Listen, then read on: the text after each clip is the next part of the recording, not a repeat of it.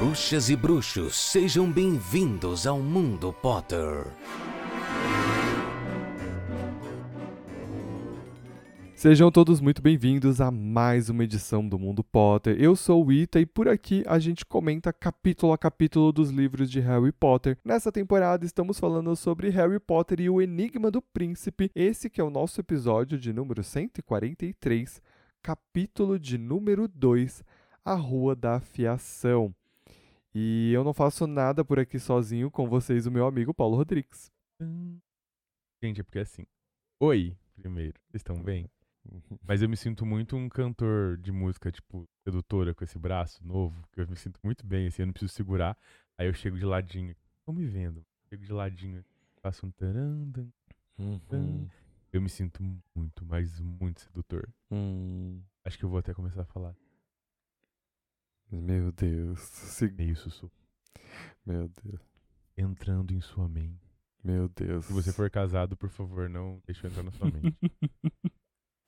Salve, galera! Vocês estão bem? Como é que vocês estão? Como passaram de semana passada? Estão felizes? Estão alegres? Estão prontos para um novo ano? Paulo, a gente chegou ao nosso último episódio do ano. A gente chegou ao último dia do ano também, quase. É, não, não é o último dia do ano ainda, entendeu? Mas é, sem sombra de dúvidas, o último episódio do ano. É uma sexta-feira, a última sexta-feira do ano. Tá. É quase o último dia do ano. É, mas é porque é dia 30, né? E é, é dia 29. 29, obrigado. Se é que alguém tá fazendo alguma coisa ainda, assim, de produtivo de verdade, agora acabou. Hum, não, não pra mim. Você vai trabalhar? Trabalho. Ai, você tá de brincadeira. Não, eu trabalho até dia 31. Enfim, você vai trabalhar no ano novo. É, tudo indica que sim. A gente tem um sistema de escala, então ele atualiza. Na última atualização tá que eu trabalho até dia 31. Ou é 31 ou até dia 30. Eu tenho que confirmar essa informação para ter 100% de certeza. Mas Entendi. até dia 30 eu, eu até 30 eu tenho certeza absoluta. Então, tirando o Ita, qualquer pessoa que já estivesse fazendo alguma coisa, não vai mais estar. Ah, existem outros setores que funcionam, né? Tipo, Não tem, mercados, por exemplo. Estávamos aqui numa. no- estamos não, né? Minha cidade está numa discussão muito séria. hum, A gente tem aqui um negócio chamado. hum. Vou lembrar. Associação do Comércio. A SICAM. hum, A SICAM é a Associação do Comércio da cidade. uhum. E eles estão revoltadíssimos, querendo fechar as lojas porque elas querem trabalhar no domingo antes do Natal até às seis. hum. E, as pessoas, e a associação tá, meu Deus, como que pode. Oi, Apa. hum. Meu Deus, como que isso pode acontecer? Que não sei o quê, porque é um absurdo. E aí o pessoal do mercado foi. né, falou: eu trabalho todo domingo, inclusive Natal, Uhum.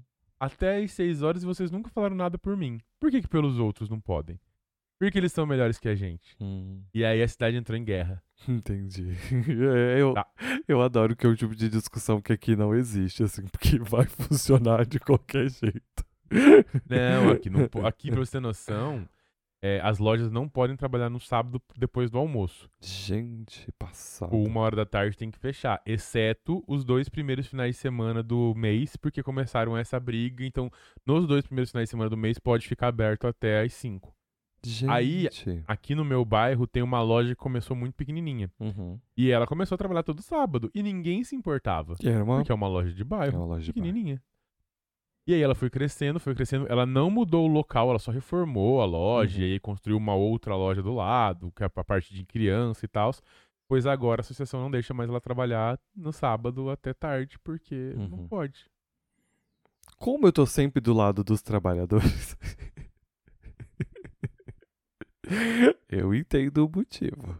Não, eu entendo o motivo dos trabalhadores, Aham. mas olhando pelo lado, tipo, que ela trabalhava até às seis e Uhum. não os funcionários dela, Sim. tipo, ela, nem se ela só quiser. Tipo, ah, não, só eu, não vou pagar ninguém. Não pode, eles proíbem. Eu entendi, eu entendi. É, é. Se é uma lei, Sim. Tem que ser seguida, né? Então, quem sou eu Uhum. pra questionar? É porque eu acho engraçado, porque é uma discussão que aqui nessa cidade, na minha cidade não tem, entendeu? Essas coisas, tipo, tudo funciona, tudo pode funcionar até 24 horas, se quiser. Não é Entendi. que é terra sem lei, tem legislação pra isso, entendeu? Tipo, A legislação permite. a legi- Exato, a legislação permite. entendeu? Não é que não, não tem lei, é que a lei fode com a galera. Exato. Eu lembro que teve uma época em que todos os shoppings iriam funcionar. Tinha permissão pra funcionar 24 horas. Aham. E aí foi um grande surto. Vários Você aderiram. trabalhou nessa época? Trabalhei, mas não, o, o nosso não chegou a aderir porque ele mal tinha segurança suficiente pro horário do expediente. Quem dirá pra madrugada, entendeu? Pois é. Assim, o número de assaltos que a empresa onde eu trabalhei sofreu, se ela ficasse aberta de madrugada, assim, eu tinha falido antes, sabe? Entendi. Uiu! Will, meninas! Pra você ter uma noção de como as leis aqui acontecem, Hum, numa cidade vizinha minha, que ela é uma cidade menorzinha, bem menor que a minha, assim, deve ter uns 20 mil habitantes, existe a lei seca após as 11 da noite. mentira. Nenhum lugar pode vender bebida alcoólica. E essa lei deve ter, tipo, uns 7 anos, e ninguém nunca se importou com ela. Uhum. Mas nesse ano começaram a pegar no pé. Meu Deus. E aí fechou, tipo, tinha. Nessa cidade tinha um barzinho muito bom. Uhum. E a galera saía daqui pra ir pra lá. Uhum. Porque era muito gostoso. Tipo, o cara era- ele veio de Londres, ele morou em Londres por muito tempo. Entendi. E ele trouxe uma pegada pub. Então o bar parecia um pub londrino e tinha, tipo, DJ no meio do bar. Tinha uns negócios assim, meio. londrino. Sim, pegou uma est- a estética de lá e trouxe pra Isso. cá. Entendi. E aí faliu o bar, porque aí as pessoas não poderiam mais ir pra lá. Meu Porque Deus. 11 horas não se vende mais bebida alcoólica. Mas aí ele foi pouco perspicaz. Ele podia Ah. simplesmente ter migrado pra sua cidade que não tem, porque você é perto. Eu falei isso pra ele, mas ele não, não fez isso até agora. É, porque aí nesse caso migra pra cidade. A cidade é do lado. Você vocês não gastam É, nem uma tipo, hora de uma cidade pra outra. Claro que não, a gente tá falando de meia hora no máximo. É, então, entendeu? E aí vai pra cidade do lado, que a cidade não tem esse problema, sabe? Pois é. Ah, eu não sei se ele não tem grana porque ele investiu uma nota na reforma do espaço. Ah, Sei, Com mas certeza. Tem, tem- ele tem os seus motivos pra não ter E- para não ter feito isso, mas triste. triste. Triste pra... Era muito bom o barzinho. Bom, a gente se distanciou bastante do que a gente veio fazer aqui hoje, né? Você acha? Talvez. Como Só um que as leis municipais de Harry Potter não se cruzam? Ah, é, leis, ministros, governos, isso a gente discute bastante Exato. nesse podcast. Não da, não da forma mais. é, Ah, sei lá. Me A gente perdi, me perdi. A gente, a gente já fez o gancho, já ligou uma coisa na outra, já tá É, bom. é, já tá bom, já tá bom, já tá bom. Mas a gente chegou no último episódio do ano, queria falar uma coisa seguinte, que no ano passado a gente é, a gente fez, como é que foi? Como é que as pessoas falam? É Hiatos. Não, não é hiatus, é quando a gente faz as promessas pro ano seguinte, tem um nome. Ai, gente, é o último dia, é o último episódio do ano, eu não tô lembrando o nome de nada já. Resolução, é Ah, as resoluções. promessas do ano É, novo, as- resoluções de ano novo. O que a gente queria fazer no ano novo. É, não cumpri nada, entendeu? Não vou fazer nada pro ano que vem. Não quero ter Eu que nem reviver e sei. remexer nesse vespeiro, eu entendeu? nem sei o que eu prometi. É, eu nem lembro, mano, entendeu? Então, só pra, só pra não ser incoerente, sabe? E falar assim, ah, ele não esqueceu de falar. Não, não, eu, eu tô totalmente ciente de que eu não fiz nada que eu prometi e, e não vou tocar nesse assunto. A única coisa que eu prometi e provavelmente mantive é continuar lindo. É ser o colírio dos olhos de vocês. Entendi. A voz aveludada de seus ouvidos. E pra isso eu só tenho melhorado. Bacana. Bacana. é, uma coisa importante, siga a gente nas redes sociais. A- Por favor. o Mundo Potter é o arroba mpottercast no Instagram. Arro... Mudamos. Se você não percebeu isso ainda, mudamos. Vai lá e segue de novo. Sim, eu estou fazendo a cobrança porque é o último dia do ano. Menina, tô passado, ele nunca faz isso. Sempre sou eu o malvado. É, no TikTok a gente ó, ainda é o arroba Mundo Pottercast. Eu amo ainda. no, o meu pessoal é arroba Itacente e o do Paulo é arroba RodriguesPH. Uhul, ele acertou no último. É, gato, eu acertei, eu acertei. É, lembrando que a gente tem um padrim para que os ouvintes possam é, ajudar a gente a manter o programa semanalmente. padrim.com.br barra Mundo Potter, você pode fazer uma doação pra gente. É muito Aí uma importante. promessa de ano novo pra vocês. Prometer que tá colocar na vida de vocês, no planejamento orçamentário de vocês, uma doação mensal pro Mundo Potter. Olha que resolução de novo boa. Seria bem legal, seria muito importante para sustentar esse programa. É, pode fazer também a sua doação através do Pix, que é o nosso e-mail, então é o mundopottercast.gmail.com. E eu fico muito grato se vocês puderem ajudar e contribuir com a gente, ou divulgar o podcast nas redes sociais também ajuda bastante. Comentar no Spotify, né? Quando se você escuta a gente pelo Spotify, deixe o seu comentário lá na aba, o que você achou do episódio. Isso ajuda a gente no engajamento. A próxima parte do programa é as corujas, certo, Paulo? Yes, sir. Certo. Tem algumas coisas sobre as corujas que eu, eu vou comentar agora, que tem uma delas que não tá no roteiro. Desculpa, Paulo, porque eu esqueci. Mas vamos lá. Tudo bem. É, queria mandar um, um, um beijo pra Tabata e pro Jonathan, que são amigos, que escutam a gente e eles comentam sobre os episódios. A Tabata e o Jonas são seus amigos? Não, eles são amigos, quer dizer, se Ah, são tá. ouvintes, são nossos amigos. Tá, tá, tá. Mas assim, não são amigos pessoais presenciais, físicos. Hum, Deus. Não, a Tabata entrou em contato com a gente através do nosso grupo do Telegram e comentou que ela e o Jonathan escutam o programa e eles ficam comentando sobre os programas juntos. Achei isso muito legal. Então, tô mandando um beijo pra eles. Ah, porque Beijo, John Bata. você criou um chip. Eles são amigos, Paulo. Não, mas eu não, não posso juntar. É um chip da John amizade. E ser um chip da amizade? Chip da amizade. Ah, tá. Entendi. Legal, legal. É... John Bata ficou muito bom. Tá bom. Ou pode ser Tabatan também. Tabatan é melhor, é mais forte do que John Bata. Eu tô tentando. Eu juro que eu tô tentando, galera. Eu juro. É o último do ano, você ainda vai tentar? Tô sem forças. Ah, fora isso, também quero mandar um beijo pro Jefferson e pra Diana, que me mandaram explicações sobre o capítulo que é a torre atingida por um raio, que é uma referência a uma carta de tarô de mesmo nome. O Jefferson chegou a me dar uma explicação bem legal sobre, mas acho que, eu acho que vai casar melhor quando a gente chegar nesse capítulo. Mas eu gostei de receber essa informação. É, porque tem todo, tem um, todo a ver. A carta casa muito com o que está acontecendo no, no cenário. Então eu achei bem legal e bem interessante. Misteriosos. É, depois você também pode jogar no Google, né? É, se você não aguentar esperar, você É. joga no Google. Se você quiser esperar pela surpresa, tal qual eu farei. É, então. Sintam-se à vontade. Fora isso também, a Ju, que é só Ju, da Coruju, mandou Ah. um- uma mensagem pra gente, é, uma corujinha, pelo Instagram. No arroba MPottercast, E- pode fazer. Exato. Basicamente, a mensagem dela é uma discussão que estava se afomentando lá no Twitter. O Paulo não conhece o Twitter. Não é que ele não conhece, ele não, não, não usa o Twitter. Nem você usa o Twitter, mano. Eu uso sim, infelizmente eu ainda. Ah, tá, tá, tá. Enfim, né?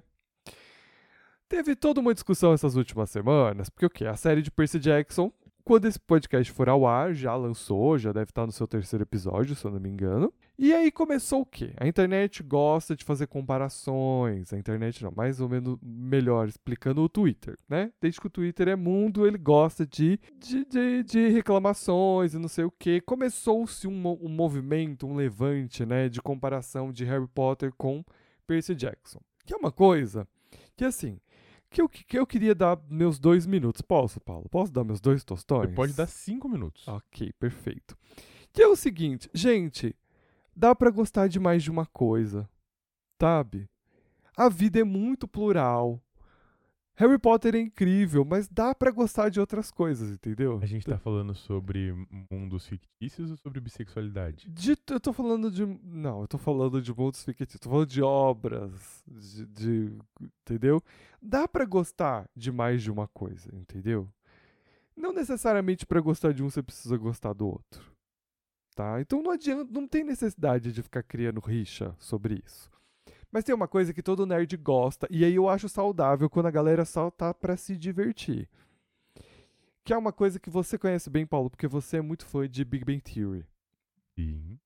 E se tem uma coisa que o Raj, o Leonard, o Sheldon e o Wallowitz. Age, Leonard, Sheldon e. Tá faltando O Wallowitz. É o o. Raj, Não, o Leonard, o Sheldon Meu Deus, é o que casa com a Bernadette. Como é que é o nome dele? Acabei de falar o sobrenome dele, não vale? Howard Wolowitz. Ah, isso eu mesmo. falei, verdade. falei o sobrenome duas vezes. Nossa, e eu não ouvi, juro. Nossa, então melhor dar uma revisão aí nesse ouvido aí. Eu preciso jogar uma água. É importante. Enfim.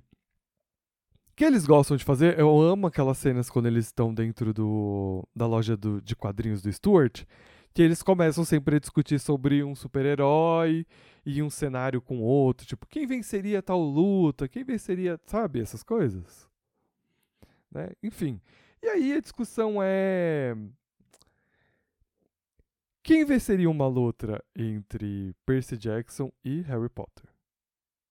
Qual deles venceria? Entendeu? É- essa, é a, essa é a grande discussão. Quem venceria? Eu dei meus tostões lá no Twitter. Entendi. Então a, a grande verdade é você, Paulo Rodrigues. Numa luta. Ah, eu, eu que tenho que responder? É sua opinião pessoal. Numa eu luta. diria que isso nem chegaria a ser uma luta. Não, mas calma, calma. Deixa, eu- deixa, eu- deixa eu trazer as regras. Peraí, peraí. Tá, tá. É uma luta, um contra um. Harry versus Percy Jackson. Cada um com o seu potencial. Então, cada um portando a sua espada, sua varinha e tudo mais. Quem ganha? Tá. Harry. Por quê? Porque é muito simples. A gente usa aquele feitiço pra secar a poça d'água. Acabou os poderes do Percy. Aí você vai falar, ah, ele tem agilidade. Aí o Harry usa o feitiço pra petríficos totalos na cabeça dele e acabou. Isso que eu acho interessante é porque as pessoas esquecem que o Percy, ele tem um ótimo. é, que, que é o, não é só o poder da água dele, mas ele tem é, treinamento militar, né? Petríficos totalos? Mas a gente sabe que dá pra fugir de feitiços, entendeu? Não, não, não, é, não, dá não. pra fugir de É, feitiços. não, não, não. Você pode fugir de feitiços. O Harry é muito bom nisso, na real. o Harry é muito bom de conseguir correr de um feitiço. Então. Na verdade, eu tenho um ponto pra quem venceria essa luta. Quem tá escrevendo? hum, É J.K. ou o Riordão? Não, nenhum dos dois Porque tá o poder do escrevendo. protagonismo vai ganhar. Não, no caso aqui é comparar habilidades. Eu acho que o Harry tem realmente uma arma que dá poderes pra ele muito ilimitado, assim, comparando com os do Percy. Uhum. Mas eu acho que o Percy tem muito mais chances de imobilizar o Harry antes de ele conseguir fazer algo com a varinha. Então eu sempre fico nesse impasse entre os dois personagens, porque o Percy pode usar todo o ambiente que ele tem em volta como arma contra o Harry. O Harry também pode fazer meio que isso, mas ele vai ficar sempre muito dependente de utilizar a varinha. Ele tem que conjurar um feitiço, arremessar e tal.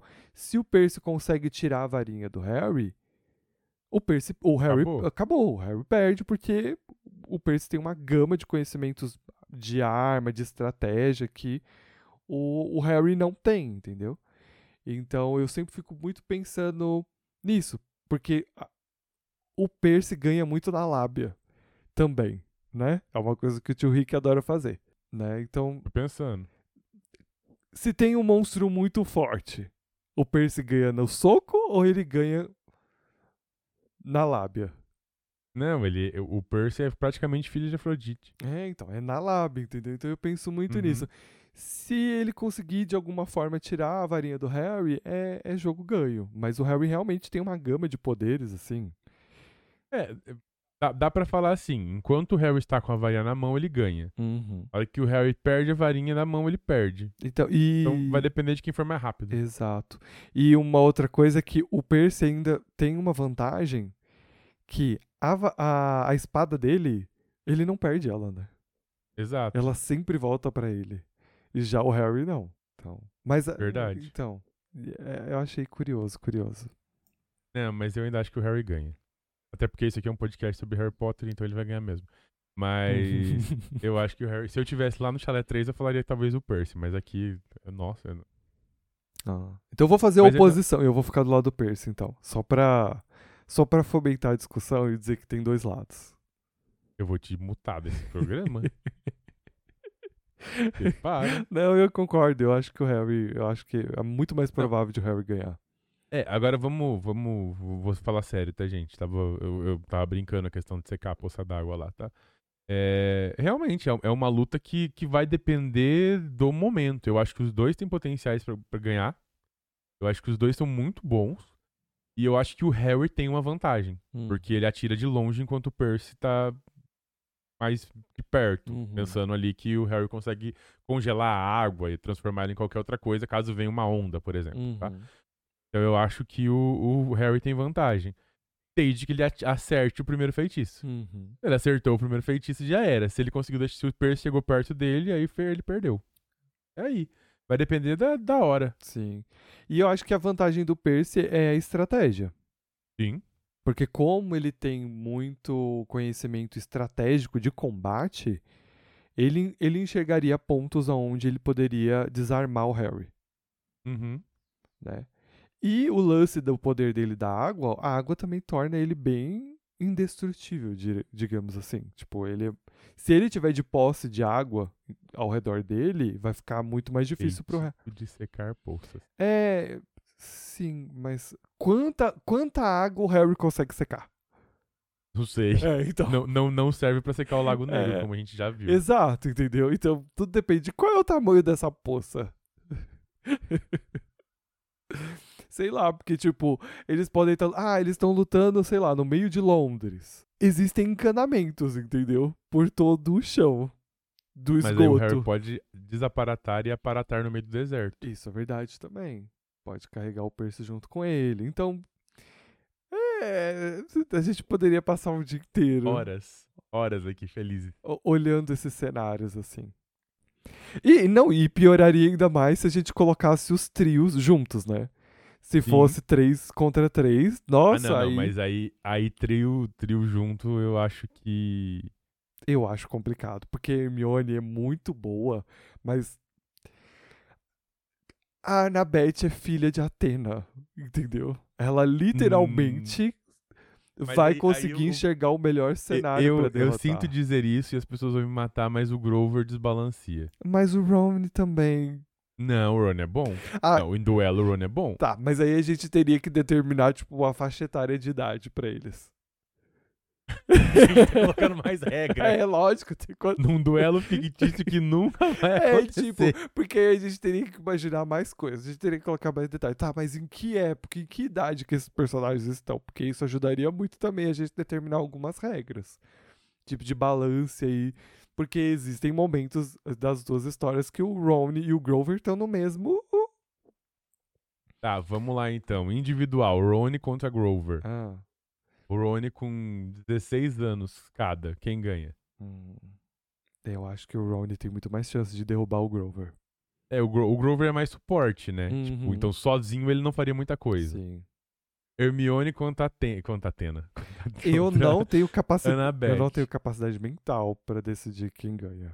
16 anos. Pra mim é igualzinho Percy contra Harry. Vai, Vai depender do primeiro golpe. Uhum. Vai depender, na verdade, de quanto a Annabeth conhece a Hermione.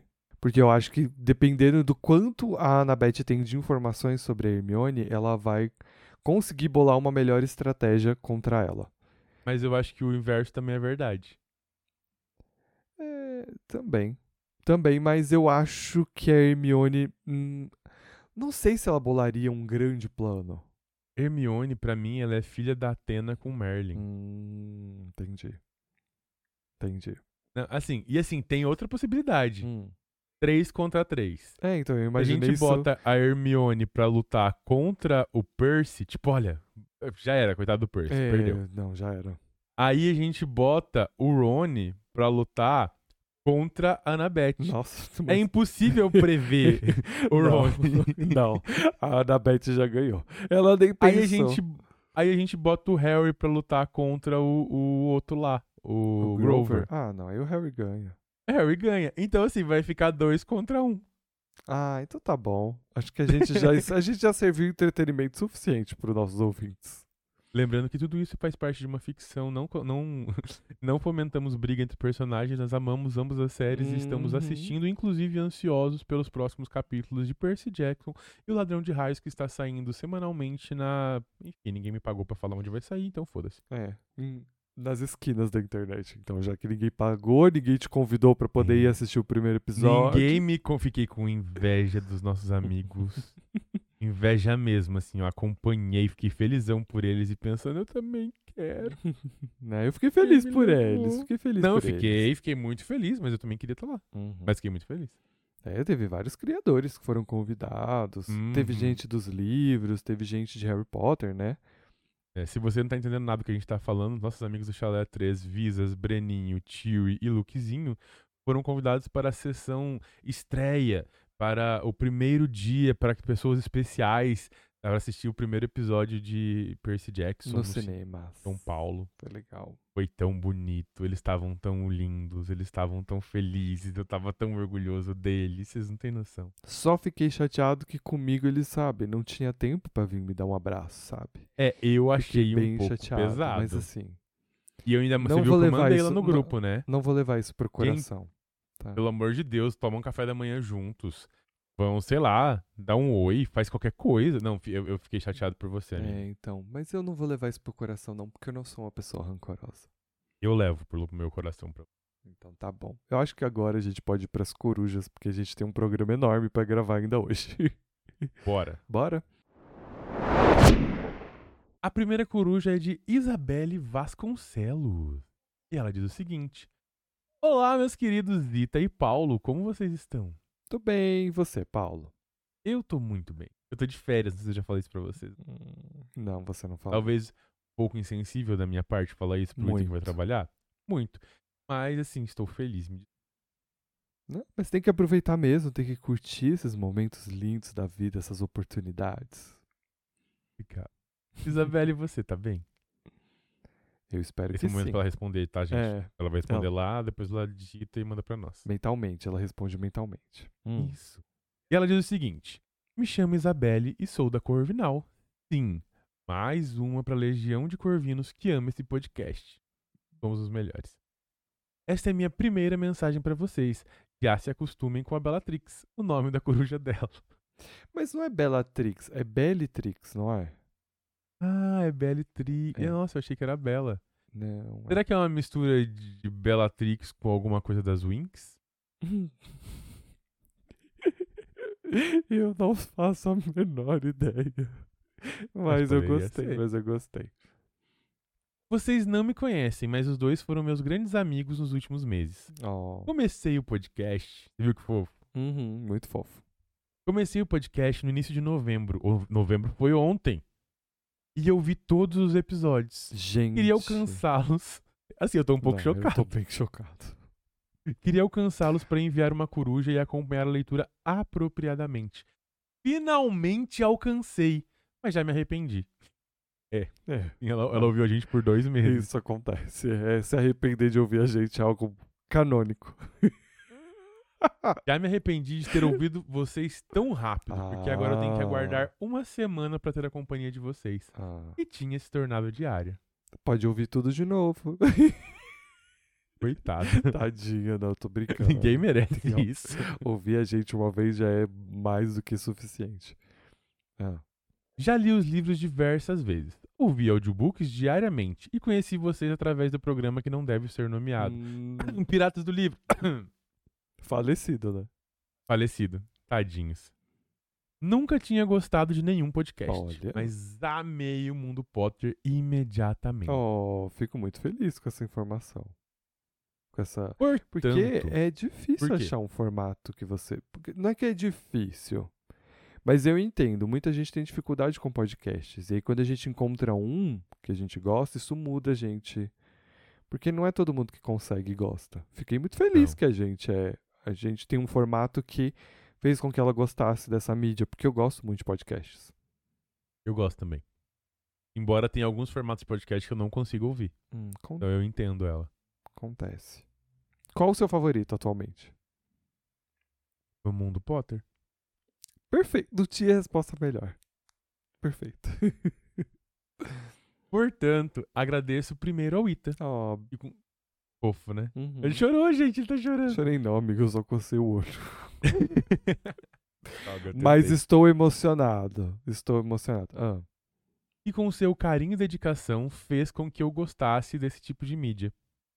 Oh, fico feliz, muito feliz.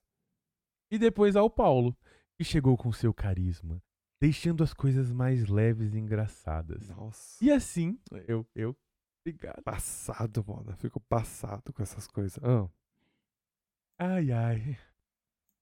E assim vocês construíram essa química. Nós temos química. química. Hum, Semana passada, então, a química, ó, foi lá em cima, meninas. É que a gente colocou dois, dois reagentes errados É. e deu uma explodida. É. Mas ninguém percebeu. Será? Acho que não. o né? editor salvou a gente. Salvou, né? Mas, Salvou. mas você sabe, você, mas, é, mas você ouviu onde foi onde tudo deu errado? Aonde? No, pri- nos primeiros minutos do programa aconteceu uma coisa que é canônica já. Ah, Eu te, eu te cortei nos primeiros minutos do episódio. Dali eu acho que foi daí então. Foi daí, entendeu? Ah. É que ninguém tá entendendo nada. Não, mas assim, gente, pra vocês saberem, e no, no, no- na temporada passada, acredito eu, a gente teve uma briga. Uhum, no meio do E foi ao ar. episódio. Foi ao ar. Aham. Porque não tinha como cortar. O editor não tinha o que fazer. É. Ela foi ao ar. E aí as pessoas ficaram. E a nossa vida desde então tava maravilhosa. Na verdade, ela tava maravilhosa. É. Desde então, tipo, a gente nunca mais brigou, seguiu em paz e, né? E aí, episódio passado, a gente tava com saudades. A gente fez retrospectivas do ano, entendeu? e aí a gente reviveu a briga de novo. Mas foi muito mais saudável dessa É. vez. Eu não gritei, eu juro. Tudo por um pedaço de chocolate. Tudo. Ai, meu Deus, nem vamos tocar nesse assunto. Não. Pure imagination. ai, Ai, ai, ai. Vamos voltar aqui pro, pra coruja. Mas enfim, a gente construiu uma química incrível. e É só isso que Uhum, É isso que importa. sempre me fazendo dar muitas risadas e me sentir totalmente íntima, como se estivesse os três tomando uma cerveja amanteigada no caldeirão furado, falando sobre a vida e às vezes sobre Harry Potter. Maravilhoso. Mas agora sobre químicas, eu fiquei pensando, a gente é tipo patati patatá? Que tem muita química? Ou a gente é mais tipo. Ah. E patatá, eu, eu não sei se eu É. me senti um pouco ofendido ou não. Não, mas é que a gente tá falando de química, eu tô pensando das duplas é, famosas. Vamos lá. que Eu prefiro uma ligação de carbono com hidrogênio. eu acho que é uma Hum, química mais certa entre Nossa. nós. Hum, não, não, não. Muito químico pra mim. É... Batman, e Batman e Robin, Robin. também não. Muito batido, não. não, E ninguém é pupilo de ninguém aqui. Por isso que eu falei patati e patatá, porque são dois palhaços, tá na mesma, na mesma linha, entendeu? Entendi. A gente pode Não ser sei, tipo Fred que- e Jorge, mas eles têm uma coisa mais fraternal, né? Eu, eu tenho uma vibe mais Fred Jorge zoeiro. mas Hum, você não. Mas eu não, então não cabe. Não cabe. que mais? A gente, é que assim, sem ofensas, a gente poderia ser o Fred e o Gui. Hum, Não, mas eles não são uma dupla. Não. Não. Entendeu? Por isso que eu tô perguntando. Por isso que eu estou em dupla. A gente não é o Chitãozinho e o Chororó dos podcasts. Embora meu cabelo seja parecido com ele. Ah, então. Não, Mas mas, não. também não. Hum, mais uma dupla famosa. Ah, Ana Maria e Louro, Louro José. É Você certamente é o louro. Exato, pronto, a gente Mas achou aí- nossa dupla. Mas é que você é os dois. Você também é Ana Maria. E feelings. É, Ah. entendeu? Então você é o combo dos dois. E, e aí eu sobro. Não, não é esse. Não, também. não, não, Hum, não. Mais uma dupla. Tá vendo? Patati patatá funciona melhor. Também acho. Vou ser obrigado a concordar que. Ah, Leonard e Sheldon, mas também não. Mas eu, eu sou um pouco dos dois também. É, então. E eu sou mais o Leonard. Eu acho. Né? É. Eu sou menos Sheldon, vai. Ou... É. não. É. Ou eu tô mais pra Wallowitz. Raj não. Não. Raj com certeza não. Tá, Ah, a gente vai pensando ao longo do, do, do, do episódio. É, que então a gente já perdeu muito tempo já. Que- é, eu não sei. No final a gente tem, tem essa missão de dar a nossa dupla. Ai, eu não vou me dar missão nenhuma. É o último episódio do ano. É a nossa missão de ano novo. Ah, Vou, vou pensar nisso. hum, Bom, seguindo aqui com a cartinha da nossa Isabelle, hum. ela diz o seguinte: Sempre achei muito legal não só o conteúdo de Harry Potter, mas a cada biblioteca da Granger. Ela abre um parênteses dizendo saudades. Mas sempre tem. O Paulo sempre dá um jeito de enfiar. Hoje tem, por exemplo. Sim. Hum. E os comentários não relacionados com os livros. Memes e fofocas. Isso a gente faz Isso muito a gente bem. adora. Memes Ih, e fofocas se é deix- com a gente mesmo. Se deixar, minha filha, vai longe. Hum. Pois é. Era com. Isso eu não gostei. Era como uma retrospectiva de coisas que assisti e vi nos últimos anos. Eu me senti. É porque assim, a gente gravou nos últimos anos, né? Então se ela tá falando dos últimos Ah. quatro anos, eu aceito. Se ela tá falando que a gente é velho e tá dando informações de antes, eu também vou ter que aceitar, porque é verdade, né? É, mas eu acho que ela, é, mas eu acho que é mais esse lance, porque ela condensou todo o podcast em, Em um mês e meio. Então faz sentido. Ela fez. Ela fez o que nem Juscelino fez. Hum. Ela fez cinco anos em dois meses. Meu Juscelino Deus. fez 50 anos em cinco. Ai, Deus. Lá vem ele com a todos a- a- os pop-up tem- de histórias dele. Exatamente. A gente tem muita cultura nesse podcast. Tô vendo. Ela disse que foi uma experiência muito gostosa, então eu vou aceitar. Então deve ter sido bom pra ela. Uhum. Terminei a Ordem da Fênix, que é meu livro preferido. Fiquei chocado ao descobrir que achei um Harry chato nesse, porque é o que eu mais amo no livro. Não, isso que me deixa chocado. Tô brincando, amiga, que eu não Amor. queria perder a piada. Tô brincando. Amor. Hum. Não, eu, eu terminei esse livro com uma outra visão do Harry. Eu não acho que o Harry tá chato nesse livro mais. Eu acho que é coerente. Eu acho que ele está chato justificadamente. Hum, Mas ele tá chato. é, em alguns momentos sim. É. Em alguns momentos Mas, mas enfim, ela ama ele no livro, né? O Harry, o Harry pistolinha, pouquíssimas ideias. sim. Uhum. Tô ansiosa pra começar o Enigma do Príncipe. Bem-vinda. E eu amo este também pela energia que vai dar. vai- pela energia, abre aspas, vai dar namoro em Hogwarts. Uhum. Fecha aspas. Pior que é verdade, menina. A gente já. É que guerra, né? Guerra É. traz esse. des- É uma das coisas que já acontece nos primeiros capítulos, que tem alguns personagens que já fazem essa citação. Ah, é porque períodos de guerra as pessoas ficam desesperadas pra se juntar e casar. Meu Deus, a gente tá juntando a adolescência com a possibilidade de morrer. Hum, É. Então. Pau. Pau e água. Uhum. E pela história do tio Vold. Isso realmente, essa parte da história do tio Vold é o que faz esse livro ser especial. Perfeito. É tipo. É o creme de la creme. É uma coisa que, curiosamente, eu sempre senti falta nos filmes, quando eu assisti eles primeiro, e achava que devia ter um filme só pra isso, e aí quando você lê O Enigma do Príncipe, você fala assim: eu não preciso, porque tá aqui. Eles só não colocaram isso no filme, Exato. mas tá aqui. Precisava de ter um filme bom só pra isso. Uhum. Enfim, eu e Bellatrix, nossa coruja, bruxa barra fada, estaremos daqui em diante toda sexta-feira acompanhando vocês de pertinho. Eba. Enfim, perdão pelo textão. E não achei um textão. Eu acho que você pode mandar muito maiores. Problema nenhum. A gente não se importa se a coruja for grande. A gente gosta. Tentei. Exato. Tentei resumir o sentimento por vocês. E aí eu vou te pedir um favor. Não resume, não. Mostra esses carinhos. Uhum, É importante pra gente continuar fazendo nosso job. Dá ânimo, dá força. Hum. Exato. E pelo podcast que foi nos últimos dois meses o patrono para espantar os dementadores dos meus dias. Achei isso um adjetivo muito forte. E fiquei Eu- muito eu- feliz eu com acho ele. que isso é um elogio. Isso sim, essa. Eu te amo, sua bunda tá gostosa. Isso aí não é elogio, mas você é o patrono pra espantar os dementadores foi o elogio da minha vida. Eu achei um elogio. Eu tô um pouco impactado com algumas palavras anteriores. Mas eu vou, vou seguir assim como se eu não ouvisse nada. Entendeu? É, um grande abraço. Fiquei muito feliz com a sua mensagem. Espero que você continue mandando mais. Beijos, Isa. A gente também vai com certeza continuar a- com a criação de Harry Potter. A gente não tem mais essa de não vai chegar até o final, a gente vai, tá decidido. É, acho que a gente não falou isso. As pessoas. É, é, enfim. É que Sim. em algum momento da vida, a gente lá em Ah. 1995, a gente falou assim: ah, a gente não sabe se a gente vai chegar no final ou não, a gente vai. Porque a Estamos gente tava aqui. cansada, né? a gente é duas senhoras. Você não gosta de admitir isso, mas você Não, é. eu não sou. Eu sou novinho, É, então. novíssimo. Uhum. Beijos. Você mandou um abraço, mas eu vou mandar beijo. Também amo você.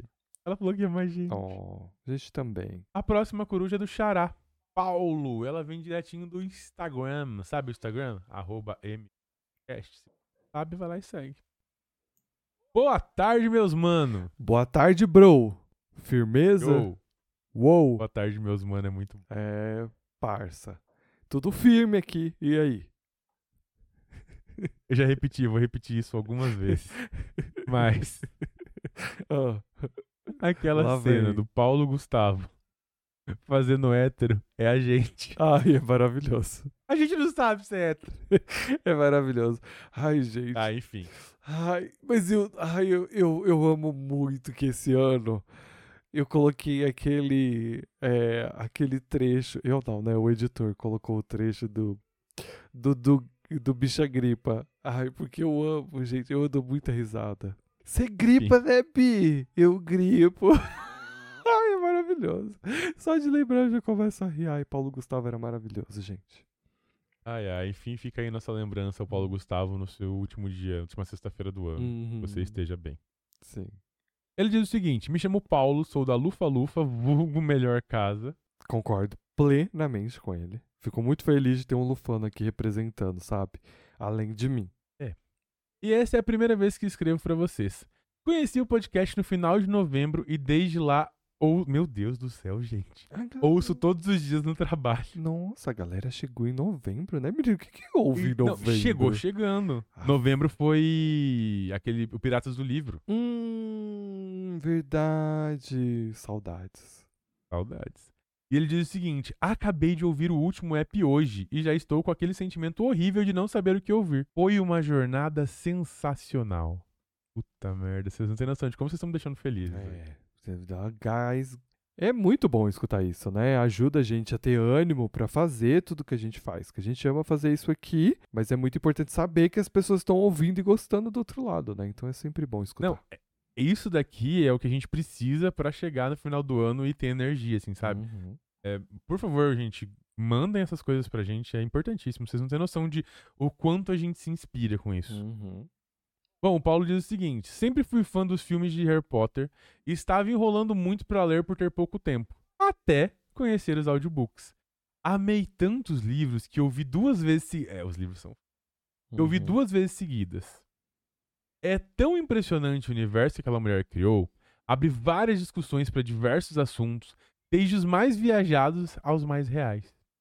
Enfim, adorei o trabalho de vocês, esperem que continue e melhorem cada vez mais. A gente tá trabalhando pra isso, pra trabalhar, para ficar cada vez melhor. PS. O nome da coruja é Vegeta. Ele, assim como o personagem, é bravo e orgulhoso. Mas é só dar uma cenourinha pra ele que ele acalma. Desculpa por ter falado demais e até a próxima. Não, Paulo, você não falou demais. Eu amei que a coruja se chama Vegeta. Hum, Ela é vira príncipe Super Saiyajin. Vira. Ela vai ficar, tipo, com as peninhas tudo eriçadas. Mas nível 3 também? Ah, eu já não sei. Ela vira, Depende se o Paulo treinou lá bem. ela vira nível 4 ou 5, que aí vira um macaco gigante? Eu acho que é no 4 ou no 5, eu não sei. Perdida aí no universo de. Enfim, muito Olha, obrigado fica- pela mensagem. Fica aí uma dica pras pessoas que... que desenham. Não tem nenhuma coruja Super Saiyajin no Google, tá? Você foi procurar, meu Deus. Óbvio que eu fui procurar. Opa, tem uma, uma espécie de coruja super. Não, não é uma coruja super saiyajin. É. Mas poderia ser. Não, mas assim, tem como fazer isso melhor, gente. Então vamos. Vamos tá desenhando uma coruja super saiyajin. É só fazer uma coruja dourada com bastante pena. É isso. Pra É. cima, no caso, né? Levantada. Poderia ser essa também, ó. Bem desgranhadinha, tadinha. Fofinha.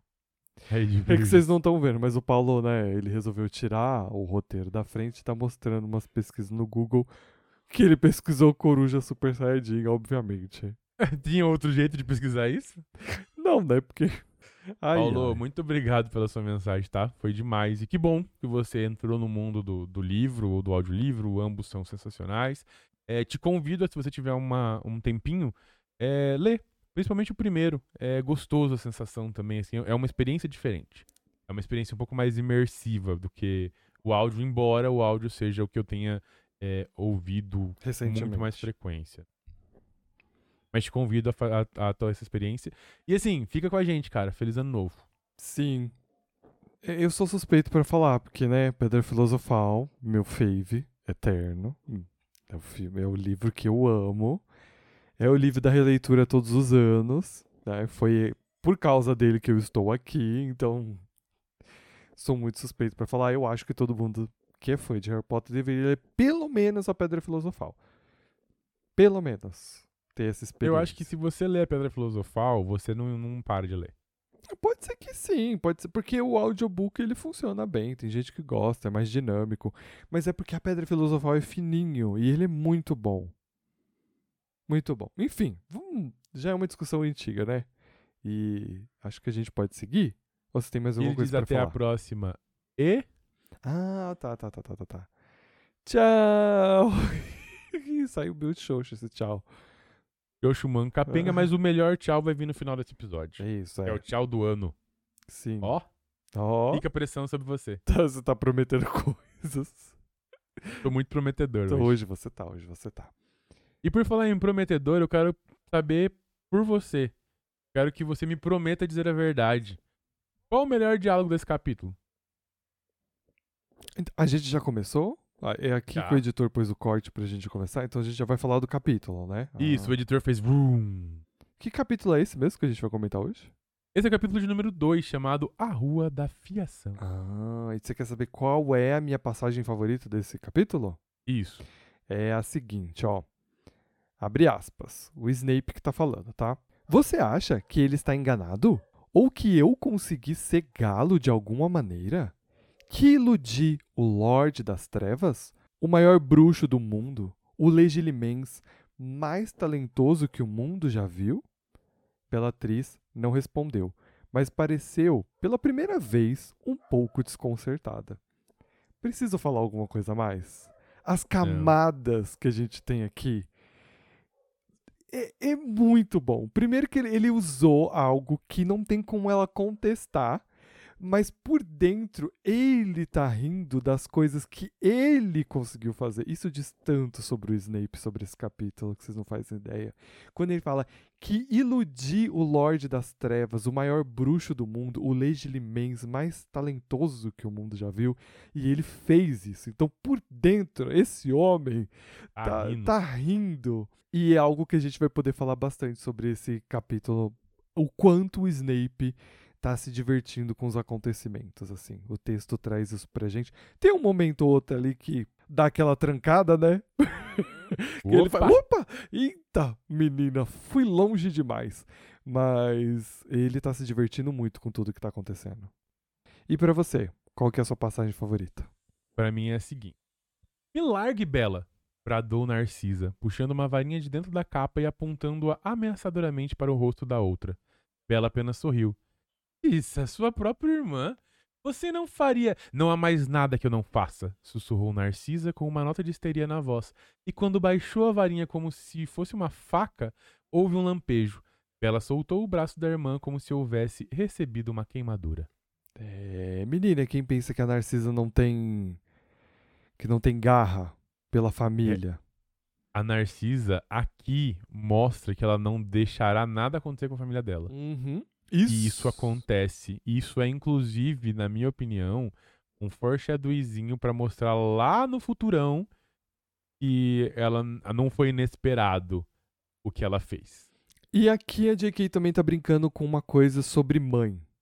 Uhum. Que se eu já venho falando há muito tempo que os livros de Harry Potter falam sobre, muito sobre morte, sobre luto, a visão do pós-vida, outra parte dessa obra também é sobre mães. É sobre como essas mães estão presentes, como elas estão ausentes. E esse capítulo em específico fala sobre isso porque a gente tem uma mulher que é mãe e a outra que não, e a forma como elas lidam com as coisas e as coisas que são ditas, porque a, a Bellatrix fala assim de sacrificar um filho que ela nunca teve, então ela não sabe o peso que é isso de fato, né, sem ter gerado uma vida, e ela fala disso muito facilmente como ela sacrificaria isso. Em contraponto, a gente tem a Narcisa, que possui um filho e está fazendo de tudo para que nada aconteça com ele. Então é bem interessante a forma como ela tá lidando com essas duas mulheres. Exato. E casa muito com a sinopse desse episódio, né? Que é o amor de mãe é algo estupidamente incrível. É. Gosto também que o Snape também tá sempre diante de mães, né? Aham. Ele, ele tá sempre pronto para ajudar uma mãe. Ele poderia ser uma mãe. Ah, não sei se ele poderia ser, mas que ele adoraria pegar uma Opa! papamães. ai, ai. Vamos começar isso aqui? Vamos, vamos, vamos. A muitos e muitos quilômetros de distância do gabinete do primeiro-ministro, havia uma névoa gelada em um beco industrial, habitado por uma raposinha sem sorte, bem magra, por sinal. Sem Xoxa, manca e capenga. Xoxa, Manca e Capenga. Acho interessante porque, se vocês repararem ao longo dos capítulos, a gente sempre tem figuras animalescas aparecendo ou sendo citadas, então reparem nisso. E é uma forma de ela trazer algumas informações. O fato de essa raposa estar nesse local, magra, procurando por comida, mostra que é um bairro pobre eh, eh, e meio abandonado. E a raposa também é um símbolo de astúcia, de esperteza, também de. de. Ai, como fala? Traiçoeiro. Isso, é, obrigado, essa é a palavra, de, de ser traiçoeira. Então a gente tem essa criatura traiçoeira aparecendo na cena. E é interessante porque o que acontece? Ela, ela não tá com sorte, porque segundos depois desaparata dois vultos na rua. E o primeiro, né? A primeira ação que um desses vultos tem é matar essa pobre raposa que estava ali tentando viver a vida dela. A Bellatrix, que é quem conjurou o feitiço da morte e matou a raposa, fala que achou que fosse um comensal da morte. Oh, comensal não, perdão, um auror. É, comensal da morte é ela. Era um auror que estava ali, então ela matou essa raposa. Por que isso é interessante e importante de eu citar? Porque o texto está trazendo o quão poderosa a Bellatrix é. Ela mal chegou no local, ela mal aparatou, ela localizou um vulto e ela disparou um tiro certeiro. Não importa se ela sabia o que era a criatura ou não. Se, era, se ela realmente viu que era uma raposa, ou se ela realmente achou que era um auror, o que importa é que ela tem reflexos muito rápidos e um tiro certo. Não importa e ela não se importa. É. Esse é o grande ponto. Também. Não, ela não, não tem importância que ela matou. É uma criatura muito pequena, insignificante para ela. Bom, a gente então tem a Bellatrix e a Narcisa, sua irmã, que param por um instante, assim, para ver, né, a vítima do feitiço tal. A Narcisa, ela não se demora, porque ela tá muito apressada, ela quer chegar em algum lugar. E ela ignora a Bellatrix, que pede para que ela não continue, que ela não não vá para esse destino final que ela tá tentando chegar, esse velho amigo que ela quer encontrar. Bom, a Bela corria então atrás da sua irmã. Ao que parecia, estava tentando impedir a Narcisa de conversar com alguém. E aí ela tentou impedir, né, de falar para esse bruxo, que a gente não sabe quem é ainda até o momento, mas é o Snape, caso vocês. E ela tá querendo contar um plano que o Lorde das Trevas traçou e combinou com ela, mas que ela não deveria falar para ninguém. Inclusive, ela recebeu ordem de não falar com ninguém. Mas a Narcisa tava determinada. Ela não tinha nem nada a perder. A verdade é essa. Ela tava desiludida da vida. A única esperança que ela tinha era de tentar salvar o filho dela. A gente vai ver daqui a pouco. Então ela andava firme e forte pela rua da fiação. Era uma rua que tinha luzes fracas. E, aliás, no final dessa rua tinha uma casa. Essa casa tinha luzes fracas e essa casa era térrea. E foi na frente dessa casa que ela parou. Que ela simplesmente falou: opa, é aqui que eu preciso chegar. E é muito interessante a ambientação e uma discussão que elas têm ali no meio é, sobre o local e sobre a pessoa que tá morando ali, né? A Bellatrix Uhum. vira e fala: Eu não acredito que ele vive aqui, nesse bairro trouxa. Isso é muito interessante de ver. O fato de ser pobre, porque isso, isso traz a, uma realidade que é do Snape, de onde ele está vindo. Então o texto está trazendo essas nuances sobre a história desse personagem, que a gente vai conhecer bastante ao longo desse livro mesmo. E, e ela fala uma coisa que me chamou muita atenção, que ela vira e fala assim, é, este lugar nunca viu pessoas da nossa raça. Ela nunca viu pessoas como nós. E isso é uma forma muito sutil, entre muitas aspas, de mostrar aonde ela vê o Snape é, nessa história. Quem é o Snape para ela? Até porque o Snape não é sangue puro, né? É, exato. É disso que eu, eu tô querendo chegar. Porque ela tá deixando muito claro, mesmo antes de o Snape chegar, quando ele chegar, então, aí que ela vai deixar isso muito mais claro, tanto na cara dele quanto pro leitor. Mas antes mesmo de ela falar o nome dele, o texto já tá trazendo isso pra ele, pra gente, entendeu? Tipo assim, ninguém nunca viu pessoas como nós aqui. Mas, cara, o Snape é um bruxo, mas é que pra ela, foda-se. Ele não é a mesma coisa que ela. Ela é muito superior que ele. Entendeu? gosto do Snape há muito tempo. Então ela deixa isso muito. Aliás, ela não deixa isso muito claro, mas essas nuances servem pra gente entender a construção do personagem inteiro. Daqui a pouco ela vai deixar claro, mas agora ela só tá preparando o coraçãozinho da gente. Uhum. E aí a gente chega na Rua da Fiação, né? Que é, que é essa rua que abriga a casa de infância do Snape. E é uma das várias ruas repletas de casas de tijolos aparente, aparentes e postes de luz danificados. E é uma situação perto. Ela está situada perto de um rio sujo e de uma fábrica abandonada. A ambientação é muito interessante. Né, tem lojas e casas abandonadas em volta. E o Paulo ainda coloca aqui no roteiro dele que provavelmente é uma fábrica de lã ou de algodão, porque tem, e tem uma chaminé alta, grande, e ela está localizada na cidade de Clockworth. É isso? Isso. E é quase uma brincadeira também. Como é, a gente também pode imaginar que talvez essa, essa fábrica esteja abandonada, sei lá, desde a Revolução Industrial. Pode ser? Né? Ela pode ser um prédio que está ali tipo, há muito tempo e faz parte dessa história. Talvez ela esteja marcando algo sobre, sobre a história, né? Incluindo ali dentro da ficção dela. Achei interessante. É, também é interessante pensar que nessas, nessa região de Quickwork, que é uma, uma região que existe, inclusive, tá, gente? É uma cidade dentro do, do, da, da Inglaterra. É, tem muitas fábricas de lã, e aí talvez por isso o nome da rua, Rua da Fiação, que venha de fio, né, da produção têxtil que existe. E a gente também sabe que essa rua é muito próxima da casa que Lillian, Evans e Petunia, obviamente, cresceram, né, da infância delas. A gente vê isso no próximo livro, no próximo ano, mas também a gente sabe que fica ali em alguma região muito próxima. Bom, ao bater na porta, as irmãs foram recebidas por um surpreso. E aí o Paulo questiona: será mesmo? Homem magro de nariz absurdamente grande e cabelos oleosos, o nosso Severo Snape. Eu não consegui não escrever isso pensando no mapa do Maroto. E eu achei que ficou muito bom, por sinal. Muito obrigado. Este, comprime este cumprimenta a Narcisa, né? Que, que dissera que precisava muito conversar com ele. A Narcisa tá muito eufórica, ela, ela precisa muito de ajuda. Já a Bellatrix, ela chega, ela nem cumprimenta o Snape, ela já chega entrando, ela continua de capuz, com um ar muito arrogante, né? E se sentindo assim, eu não queria estar aqui, estou aqui contra a minha vontade. Mas não tanto, que eu acho curioso também. Isso mostra um pouco sobre a própria Bella. Ela tava lá não para impedir a Cis, Uhum. ela tava lá para cutucar o Snape. Exato. Ela tá lá Esse pra é o tentar pegar o Snape no pulo. Aham. Ela tem interesses próprios. O texto é- brinca muito com isso. Ele brinca como se ela realmente estivesse se importando muito com a Narcisa. E em algum ponto ela até está.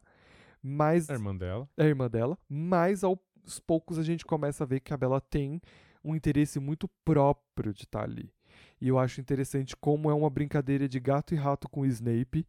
E o Snape sai vitorioso. E a gente fala sobre isso mais pro final. Bom, uma vez que as irmãs estão acomodadas, o Snape fala: Ah, e aí, como é que eu posso ajudar vocês? E a Narcisa olha pra um lado, olha pro outro e fala: ah, A gente tá sós. Aí o professor fala: Olha, na verdade tem o rabicho. Não sei se você tá contando os vermes ou não, né? Os bichinhos ou não. Mas o rabicho tá aqui. O Voldemort colocou ele aqui pra me ajudar. Pra servir alguma coisa, uma bebida, né? Se você quiser. Ele Empregado. pode trazer. É, um empregado. E o Rabicho fica meio pistola, fala: opa, mas eu não tô aqui pra isso. Eu tô aqui pra servir ao Lorde das Trevas. Eu quero coisas maiores. E aí o Snape dá uma. Ah, tá, não. Se você quer uma coisa maior, não sabia que você tinha pretensão, assim, né, seu rato covarde. Mas eu posso falar com, os, ne- com o chefe. Eu posso Uhum. falar: olha, ele quer algo maior, né? Falar, ah, vai logo, vai lá buscar meu vinho. Eu acho. E aí, Ai, desculpa. Pode falar. Não, eu acho muito interessante como todos eles estão muito sempre é, disputando a atenção do Lorde das Trevas. É uma necessidade de, de puxar o tapete um do outro para ser maior ao- ao- o tempo todo. A gente vai ver isso com a Bela, a gente tá vendo isso com o Rabicho, porque na discussão o Rabicho vira e fala: Eu mesmo posso falar com o Lorde das Trevas se eu quiser. Uhum. Aí o Snape fala: Uhum, gata, senta ali no canto, senta. Que você tá com a moral muito baixa. E eu acho muito curioso porque o texto também dá a entender que o Snape está controlando essa situação, mas na verdade o Rabicho tá ali para vigiar ele também. Sim. Então o Voldemort é muito inteligente, não é à toa, que ele conseguiu se livrar do Rabicho, que para ele nesse momento é insignificante, precisa de supervisão, então o Snape vai supervisionar o Rabicho, e em contrapartida o Rabicho faz o oposto também, que é vigiar o Snape pro Voldemort. Então é bem Até porque o Rabicho não tem nenhum poder de, de oclumência, então fica fácil de descobrir tudo. Uhum. Sim. E, e aí, no entanto, a gente tem vários momentos do desse, desse capítulo onde que o Rabicho tá atrás da porta, escutando. Não porque o Voldemort mandou ele fazer isso. É mais por uma coisa que o Rabicho faria naturalmente e uma forma de obter alguma informação que possa trazer alguma vantagem para ele. Então é muito, muito interessante. E é exatamente o que acontece, né? O Rabicho traz um vinho dos elfos. Eu fiquei pensando, o que será que é um vinho dos elfos? Deve ser bom. Porque pra mim vinho é de uva, não de elfo. Imagina os elfos sendo pisados. Não, mas é que eles fizeram vinho. Você sabe muito bem Ah, disso, né? Você sabe que é os elfos que fizeram o raio do vinho. Mas na sequência o Rabicho fecha a porta e fica ouvindo ali, ó, na fechadurinha. É o ouvidinho de rato dele. Com um brinde à saúde do tio Valde, né, feita pelo Snape, Narcisa começa a falar.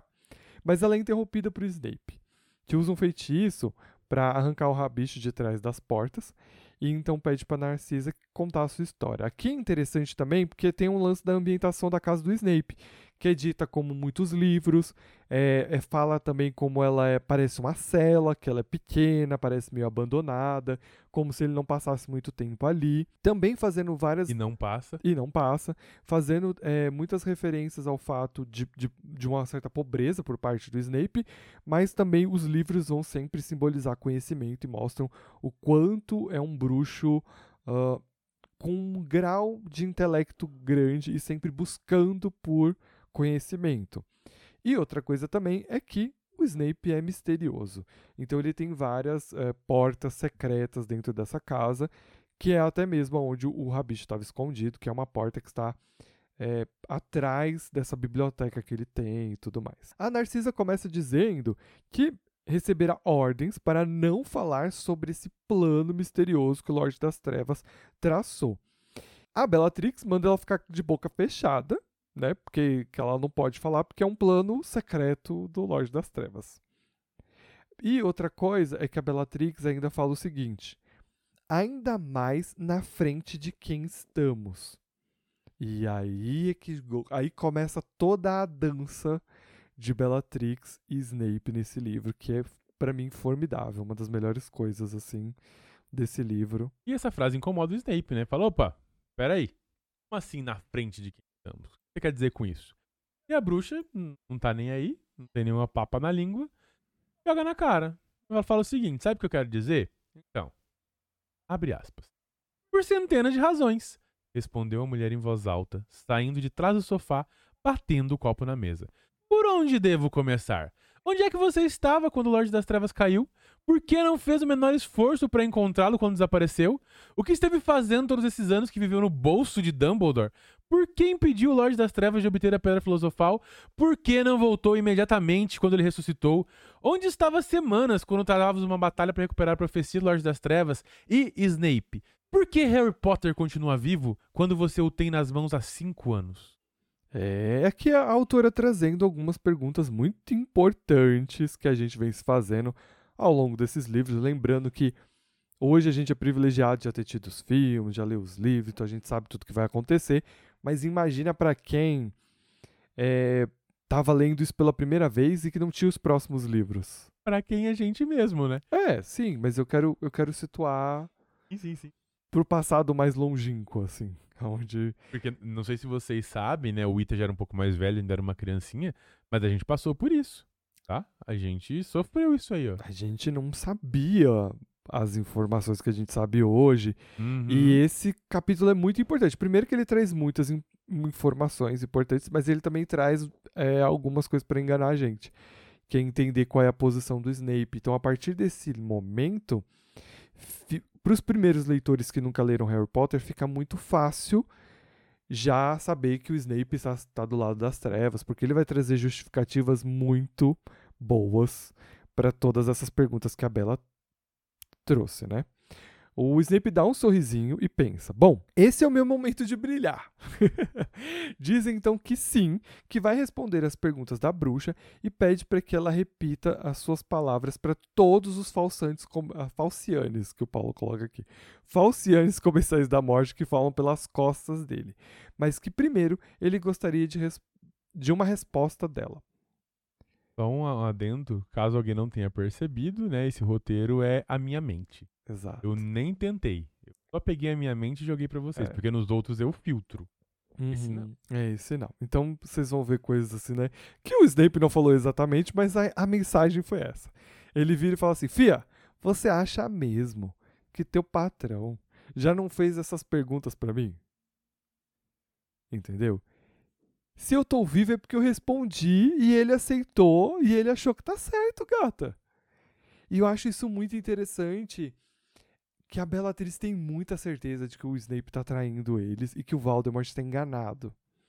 Mas falar que o Voldemort está enganado é algo muito complicado, não é mesmo? Então ficou uma situação muito complicada. E, e o Snape sabe aproveitar isso muito bem, o que é majestoso, assim muito gostoso de ler também. É porque ele tá se divertindo, né? Ele tá é se divertindo. Ele, ele, ela tem razão. Sim, ela tem razão. E isso que é legal, assim, porque ela tá certa e ele consegue fazer com que ela acredite que ficar em dúvida. Ele consegue pôr ela em dúvida. Entendeu? Porque ela não vai ter argumentos para ele. É porque faz muito sentido o que ele diz. Exato. A Bela fica sem graça, né? Mas insinua que talvez o tio Voldemort, como eu disse, tivesse enganado.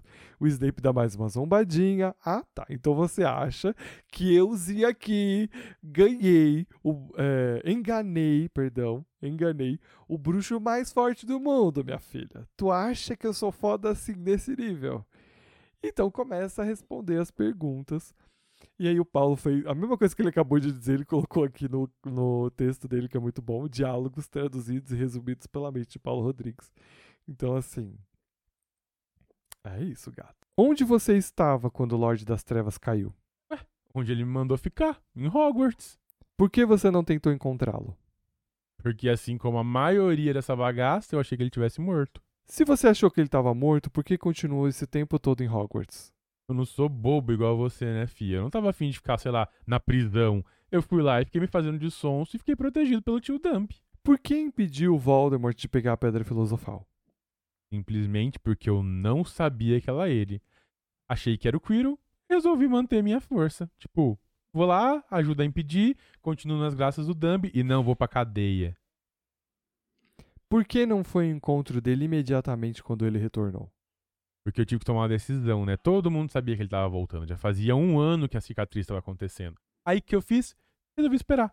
Fui duas horas depois, a pedido do Dumbledore, sim, do Dumbledore, fazendo o diretor acreditar que eu ainda estava do lado dele, então eu mantive meu disfarce, entendeu? E se você não tá vendo, eu tô vivo, então Voldemort concordou e ele tá feliz com isso.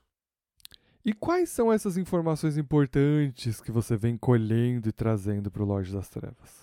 Mas você se acha muito importante, né, Fia? Eu passo direto para quem manda, que é o Voldemort. Se ele não tá passando para você, é porque você não é importante o suficiente para receber. Por que não foi ajudar na batalha de do ministério? É o único que não foi lá ajudar a galera. Filha, você realmente precisava de ajuda para combater seis adolescentes? Eu achava que você era um pouquinho mais forte, né? E segundo, porque o próprio Voldemort pediu para que eu ficasse na retaguarda. A senhora sabe o que é isso? Eu não vou lá botar a minha cara. Meu trabalho é muito mais importante. Você sabe que não tinha só seis adolescentes e que também tinha metade da Ordem da Fênix lá. Com os Auror no meio. Depois de duas horas, né? Vocês enrolaram bastante. Mereceram perder. Por que você ainda não contou onde é a sede da Ordem da Fênix? Bela, você estudou? Você sabe que tem uma escola? Esse momento é muito bom, porque ele fala algo bem parecido com isso mesmo. E sabe que tem uma escola? Lá a gente aprende feitiços, entendeu? E algumas das informações sobre feitiços eu vou te contar. Feitiço Fidelis, somente o fiel do segredo pode contar qual é o segredo. É para isso que serve esse feitiço. Pega um livrinho na biblioteca, fia, vai estudar. Mas, se você tá aí querendo saber que eu não dou nenhuma informação, você não matou Sirius Black? Matou, não matou? Por quê? Porque eu dei essa informação de como fazer isso acontecer. Entendeu? Palmas para Palmas não. Tocantins inteiro pra você. Ah, a última pergunta. Por que ao longo desses cinco anos você não matou Harry Potter se ele estava assim a centímetros de você e você poderia ter feito isso tipo a qualquer momento? Vamos lá. Primeiro, tal qual a grande maioria dos comensais da morte, a gente achou que esse menino fosse ser, sei lá, o nosso próximo imã, onde todo mundo podia se reunir em volta. Não rolou, o menino é um inútil, é um babaca, é um bocoió igual o pai dele. Depois, preguiça, né? Pra que que eu vou estragar o meu disfarce? Pra que que eu vou correr o risco de sair do meu conforto? Por que que eu vou correr o risco de Dumbledore me mandar pra prisão? Eu só precisava manter ele lá vivo. E no final, deu bom, tá? Deu bom. O Voldemort só voltou agora porque o Harry estava vivo. Ou seja, até quando eu erro, eu acerto, tá bom? Joga o microfone no chão, sabe? Tipo. Uhum. Tá, a última palavra é minha. Eu amo todo o diálogo do livro. É muito importante ler esse capítulo, tá, pessoal? Porque traz muitas respostas, como vocês viram, de perguntas que as pessoas fazem, que não ficou claro nos filmes. Tem um sentimento no ar que é a Bella não confia no Snape, acha que ele tá enganando, a gente sabe que tá, ela tá certa e tal, mas ela não vai ter argumentos. Mas tem uma discussão ali no meio, que é o fato de ela ter sido presa e o Snape não ter sofrido nenhuma consequência sobre isso. E eu gosto muito porque o Snape ele responde: Ué, eu não sofri consequências, mas a Narcisa que tá aqui também não, o Malfoy também não, e ele vai citando várias galeras que também não sofreu. E a Bella sempre reforça como se fosse algo glorioso ela ter resistido em Azkaban. E ele vira para ela e fala assim: "Então, gata, legal que você, você sofreu aí à toa, né? Mas de que serviu você pro Lorde das Trevas preso? É memorável que você ficou lá sofrendo e resistindo aos dementadores, mas você foi útil para quê?" pro Lorde das Trevas. Nada. E isso é uma coisa importante porque a gente sabe que é o que o Voldemort quer. Só se mostrar forte não tem tanta valia para ele. O que, que você realmente foi capaz de trazer de informação? E eu acho que o, o ponto que bate mais na tecla é que quando o Snape volta pro Voldemort, ele realmente tem muito a oferecer.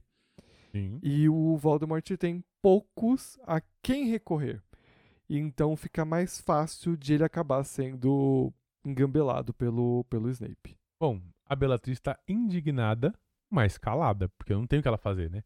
Ela acabou de ter um monte de tapas na cara assim, consecutivos, então errou. A Cissa, por sua vez, fala ao que veio. Ela conta, então, que ela foi lá pra buscar ajuda, porque tem um plano secreto que Voldemort a proibiu de contar, e mas ela quer contar. E aí o Snape fala, Fia, se ele te proibiu, você não tem que contar. Afinal, isso é um crime grave, você está traindo o seu senhor. Mas que, por sorte, por pura sorte, ele conhecia o plano. E a Belatriz ficou mais. Como assim aquele verme insolente mestiço conhece esse plano? E aí eu te pergunto, você acha que ele realmente conhecia esse plano? Pe eu só por esse sim. capítulo, não pelo livro inteiro. Você acha? Porque eu sinto que esse capítulo fica deixando um gostinho de que ele está tentando extrair essa informação dela, a forma como ele pergunta, ele não é direto, não é dele, ele não fala o plano, ele deixa ela falar, ele fica instigando para colher informação, e ele, legitimamente, ele, ele pode, ele pode ter feito isso com a Cissa, até porque ela está bem abalada, né? Então ela, ela não teria nem percebido que ele está tirando essas informações dela mesmo. E a cena de ele ir até a janela puxar a cortina, sempre me, me deixa meio com o pé atrás. Se ele realmente sabia ou se ele só realmente tirou isso delas. Não sei. Eu, eu, nunca, eu sempre pensei que ele sabia, nunca olhei pelo outro lado. Mas pode ser. E conforme esse capítulo vai se desenrolando, ele também consegue armar uma arapuca ali pra Bellatrix, para que ela não vá perguntar pro Voldemort se ele sabia ou não do lance. Uhum. Né, a forma como ele termina e tudo, é, ela não vai lá bater na porta do Voldemort e perguntar, porque ela não poderia dizer para ninguém. Por mais que o Snape soubesse sobre o plano, ela não poderia ir lá falar, porque ela não sabia que o Snape sabia. Então, de certa forma, o Snape também armou ali uma arapuca para ela, que ela não tem como confirmar essa história com ninguém. Então, isso sempre fica meio que na minha cabeça, entendeu? Pode ser, pode ser. Eu nunca tinha pensado por esse lado, mas pode ser. Bom, o Snape pergunta, então, qual é a ajuda que a Cissa quer dele uma vez que convencer o Lorde do contrário, né? Seja lá qual foi a, a missão que ele deu, é impossível. E todo mundo sabia disso, porque ninguém muda as ideias do Lorde das Trevas. E ninguém nem quer tentar, né? Ninguém quer pôr o pescoço à prova, né? Pois Eu é. acho que o Snape foi uma das poucas pessoas que tentaram algo desse tipo no passado, mas a gente discute um dia lá na frente. A, a Cici, então, desmorona, né? Cici é o apelido que a Narcisa tem, que a, que a Bellatrix chama ela assim, tá? Dizendo que esse plano tem, tem a ver com Draco, ser um único filho, ainda menor de idade, e que ela tem certeza que o Lorde das Trevas não tem esperança que ele tenha sucesso, que isso é só um castigo pelo erro do Lúcio. Snape dá a entender que é bem isso mesmo que tá rolando, mas assim, sempre em meias palavras, sem ser direto, porque ele sabe onde ele tá pisando. Todos eles, né? E eles todos estão fazendo as mesmas coisas. E que não há nada que ele possa fazer ou que ele queira fazer pra persuadir o tio Voldemort, porque ele não quer morrer. E é louco. A bruxa, então, já tá sem controle nenhum, faz outra pergunta. Se você não pode assumir o lugar do Draco, então, você que é o professor que ele mais gosta, você que é um amigo do Lúcio, que o Lúcio confia muito, não consegue quebrar esse galho, né? Faz alguma coisa, pelo amor de Deus. E ela começa a chorar. Ela desmonta de vez, né? Não tem nada o que fazer. A Bella ainda fala assim que ela deveria estar orgulhosa, porque dar um filho pra causa do, do, do Voldemort é um orgulho geral pra qualquer mãe, pra qualquer pessoa. E fala que o Draco não tá chorando, não, porque ele tá enfrentando bem a situação. Ele tá bem corajoso e que a Bellatrix tá bem feliz com ele. E a Narcisa vira e fala o quê, né? Porque é um adolescente. Ou você não tem filha, filho, você não sabe como é que é. Eles são todos uns bocoió, entendeu? Foi por isso que ela resolveu ter um filho. É, então. Bom, o Snape deu. é, pediu que a bruxa bebesse um pouco mais de vinho pra ver se ela né, se acalmava um pouco. ah, e, e disse que talvez haja, talvez tenha um jeito aí de ajudar o Draco. Que ele poderia tentar, de alguma maneira, trazer uma mentoria aí pro garoto, né? Enquantos semanais. É. Conta como tá sendo sua vida. Exato, ele poderia dar algum tipo de suporte, ele poderia tentar fazer algo para ajudar e tudo mais. Tem alguma. um- Quando a gente percebe que o Snape entendeu sobre o que, que é esse lance, que é matar o Dumbledore, que não fica claro, não, não é dito essas palavras, mas é dito assim: ah, já tentaram fazer isso, mas ninguém conseguiu, bruxos mais fortes tentaram e não, não tiveram êxito nessa missão. Você poderia tentar porque você está lá. O Snape fala assim: Eu acredito que esse seja o objetivo do Lorde das Trevas. Se por acaso a sorte, né, vir ao Não querido. sorrir. Não, é, se, se a sorte sorrir ao Draco e ele conseguir ter êxito na missão, ele vai ser. Ele vai receber altas patentes, com, condecorações, Honrarias hon- absurdas. honrarias absurdas. Mas se a, se a sorte não sorrir, porque é o que o Draco precisa, ele precisa de sorte, porque senão ele não Uhum. vai ter êxito, eu vou estar ali pra, pra fazer o serviço. Ele acredita que talvez seja ele que esteja ali pra, pra conseguir matar o Dumbledore. E, e se por acaso o Draco falhar, ele ainda mantém o posto dele, né? Ele não perde o posto. Então a ideia é meio que essa. Mas o Voldemort realmente quer que o Draco perca porque ele quer fazer os Malfoy sofrer, porque não é a primeira vez que o Lúcio falha numa missão. Por mais que ele tenha o suporte que o Voldemort precisa, que é dinheiro e esconderijo e tudo mais, é, o, o Malfoy falhou muitas vezes e aí não é, não é do feitio do tio Vald permitir que as pessoas Perdoar. falhem e perdoar. O Snape mesmo fala isso, né? Perdão é muito difícil vir desse homem. Ou dessa cobra, no caso. Vai saber. Bom, a Narcisa fica então contente. Nossa, que bom, você vai conseguir ajudar meu filho. Eu não acredito que você vai cuidar dele. Você faz o voto perpétuo? E aí, E aí, menina, E aí o cu tranca. tranca. Não passa nem o sinal do Wi-Fi. Mas você sabe o que é um voto perpétuo? Não? Você vai trazer uma, uma biblioteca da Granger hoje? Um momentinho Hermione. Hum, então vamos lá. O voto perpétuo diz o seguinte: ele é um feitiço de encantamento desconhecido, em que um bruxo ou bruxa faz um juramento para outro. Se qualquer um dos dois quebrar os seus termos, eles morrem. O voto é realizado com as duas partes ajoelhadas frente a frente, segurando a mão direita um do outro. Se a pessoa for canhota, não sei. O terceiro deve segurar sua varinha, bem próximo ao par de mãos dadas, e colocar a ponta da varinha sobre as mãos unidas, agindo como fiador. Então, o primeiro pedirá ao segundo determinado número de votos, com o segundo aceitando esses votos. Se a pessoa recusar um dos votos, o voto perpétuo é cancelado. A cada vez que um item é aceito, uma fina corrente de fogo sai da varinha do fiador, entrelaçando-se em torno das mãos do par, fazendo os votos. É, gata. Basicamente é uma promessa. Não cumpriu, é Morreu. Imagina se isso acontece na vida real. Nossa. Ixi. Cada pessoa que a gente combina de se encontrar e fura com a gente. Hum, Cada ghost que a gente leva. hum, Olha quantas pessoas ruins teriam morrido nessa vida já. hum, Não é, menina. Passado com essas coisas. Bom, isso não era nada que o Snape tinha em mente, né? Ele não, não tava Sério? esperando por isso. Ele fica meio sem reação. E assim, você tá fazendo uma coisa, você prometer que vai, vai tentar ajudar, e outra coisa, você jurar que vai fazer isso. Então é, é bem difícil. Bem E não dá nem pra cruzar os dedos, né? É jurar de verdade. E aí o Paulo diz que, o, na visão dele, que a chave para o Snape aceitar essa condição é a Bellatrix, que entra na mente do bruxo dizendo: Ah, você não entendeu, irmãozinha. Ele vai tentar, ele vai ver se pode fazer alguma coisa. Ele tá só enrolando você para ficar quieta. Ele não vai prometer nada. Aí o Paulo colocou uma referência ao Rio Stige, né? Ele não vai jurar nada pelo Rio Stige. Que basicamente, se jurar pelo Rio Stige é mais ou menos que fazer um voto perpétuo, tá? É mais ou menos na mesma linha. Mas não é bem a morte, né, que rola. Tem umas consequências. É, tem umas Não consequências. sei. Se você quer saber mais, vai lá no Chala 3 Podcast. Eles conseguem responder pra você essa. O Pix caindo da publi. São só palavras vazias, sem significado. E com essa última frase em mente, o Snape então choca a Bellatrix ao virar para ele e fala assim: então, não para a Bellatrix. Aí é uma coisa interessante. O Uhum. Snape não tira o olhar da Narcisa, então ele foca nela.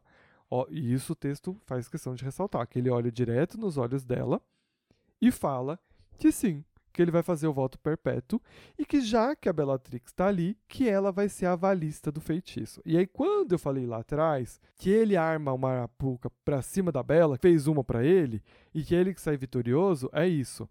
Porque até então ela tá ali assistindo os dois fazerem algo que o Lorde das Trevas não quer que seja feito. E aqui, ao ela ser a valista, ela fazer o feitiço, ela compromete o dela na reta. Então o Snape consegue o que ele queria também. Ah, tá, eu vou me fuder, mas você vai se ferrar junto comigo. Você, Eu posso morrer. Eu- Mas você vai estar junto. você vai estar junto. E por mais que não tenha nenhuma consequência assim do, do, né, de, porque ela não tá prometendo nada, ela tá só fazendo lá o, o voto perpétuo. Uhum. Ela tá se comprometendo. É, é ela colocando a cara dela a tapa nessa situação. Então, se der ruim com o tio Valde, a gente sabe que não vai dar, mas se der ruim, ela vai junto. E assim o Snape garante o quê? Que ela fique quietinha, que ela não fale nada. Por isso que não dá ruim, inclusive. Por isso que não dá ruim, porque ela tava ali pronta pra isso, ela tava ela tava na oportunidade assim. Ela ia ferrar a irmã dela, mas ela ferrava o Snape, quem ela queria ferrar é o Snape. E ela quer voltar às graças do Lorde das Trevas, que isso é uma coisa também que eu esqueci de comentar, mas o capítulo deixa muito claro que a Bella não está nas graças do Lorde das Trevas. E este é um capítulo muito importante pra, também para aqueles que sempre falam sobre aquela teoria de a Bellatrix e o Voldemort teriam um caso. Aquela teoria escrita e publicada, assinada pela autora. Exato. Que é Tá. justamente nesse capítulo, enquanto ela fala o quanto ela é devota e ela fala muito com afim, como ela ama o Lorde das Trevas e o quanto ele valoriza ela, dando a entender como se eles tivessem uma relação mais íntima, né? Que ela fala, ai, porque eu sou a favorita dele. E aí o Snape vira e fala, ainda é ou já foi, gata? E aí, é muito bom isso. Muito bom. Então eles entrelaçam as mãos, começa ali o voto perpétuo e eles prometem três coisas. Quais são essas coisas? Cuidar de Draco enquanto ele estiver tentando realizar o desejo do Lorde das Trevas. Uma curiosidade, eu achei que esses votos ficaram bem vagos, viu? Eu ia Sim. fazer questão de que eles fossem muito mais bem determinados ali. Porque aqui ficou muito vago, porque pode ser tipo Uhum. muitas coisas. Enfim. Aí o segundo é fazer todo o possível para protegê-lo do mal. É muito vago isso. O mal são eles mesmos. É, tipo. Mas o mal pode ser, tipo, qualquer coisa. Tipo, alguém tacar uma pedra na cabeça do Draco. É fazer mal a ele, entendeu? Então, Pois tipo. é. Enfim. O que ajuda ele é fazer todo o possível, né? Se ele não tá ali perto, não tem como ele ser possível de Não ajudar. é possível. Mas vai ser interessante pro Septo Sempra, né? Enfim. Se necessário, terminar a tarefa que o Lorde das Trevas incumbiu Draco de realizar. E ele aceita esses três e- termos. é. Três correntes finas de ouro entrelaçam as suas mãos. Chegamos ao fim de mais um capítulo. E mais um capítulo excelente. E, Uhul! Uhul. e é a segunda vez que ela se distancia muito do Harry, né? Eu não me Nos lembro. dois capítulos consecutivos. Acho que nunca tinha acontecido isso. É, eu acho que nunca aconteceu. E eu acho que nem vai acontecer novamente. Não. Achei muito assim, curioso. Vamos lembrar que é a segunda vez que a gente sai do Harry. E é a segunda vez que o Harry não vai ficar sabendo disso. Exato. E sabe uma outra coisa curiosa pro capítulo da semana que vem? O quê? É que a gente também vai ter o narrador de novo.